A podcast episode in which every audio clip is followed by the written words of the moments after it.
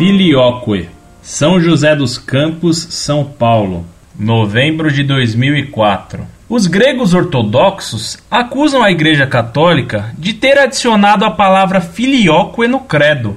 Isso de fato ocorreu ou essa acusação é só invenção de Fóssil?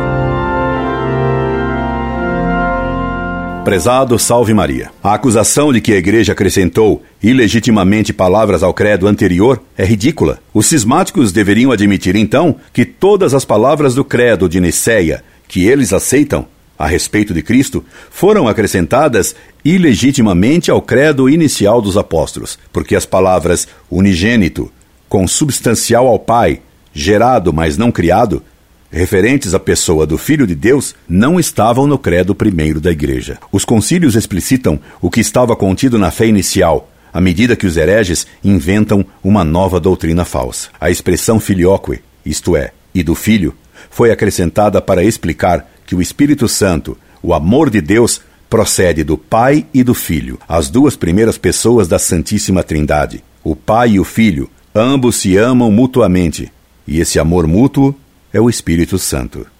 A expressão foi acrescentada, mas não inventada gratuitamente, nem ilicitamente.